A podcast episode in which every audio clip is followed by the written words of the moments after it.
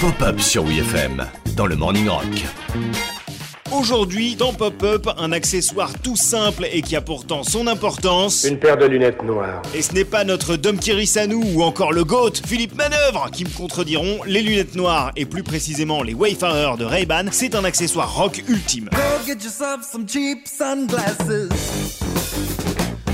Mais si aujourd'hui les Wayfarers jouissent de ce statut intemporel porté par 70 ans d'imaginaire rock, ça n'a pas toujours été le cas. Dans les années 80, à part Thierry Ardisson et son émission Lunettes Noires pour Nuit Blanche, tout le monde trouvait que les ray c'était ringard. On n'est pas des has Évidemment, on n'est pas des has Faut mettre has que has never been. Au tournant des 80s, la marque a même failli couler, vendant à peine 20 000 paires dans le monde entier en 1981. C'est plus des lunettes de soleil, c'est carrément devenu des lunettes de chiottes. Élégance et tempérament est donc notre slogan. Si les Wayfarers ont traversé l'orage et survécu, figurez-vous que ce n'est pas grâce aux rockers, mais bel et bien grâce à une star hollywoodienne et pas n'importe laquelle. Ladies and gentlemen, please welcome Tom Cruise.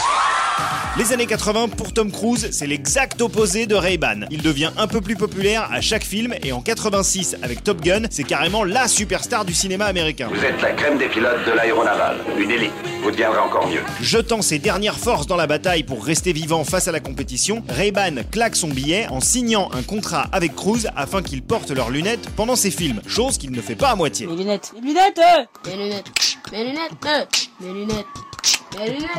Dans Risky Business, Tom porte des Wayfarers. Dans Top Gun, il porte des Aviators. Et dans Rain Man, il arbore fièrement une paire de Clubmaster jusque sur l'affiche du film. Résultat, 40% de chiffre d'affaires en plus pour Ray-Ban entre 85 et 89. Ça, c'est moi, avec mes lunettes. Et ça, c'est moi, sans mes lunettes.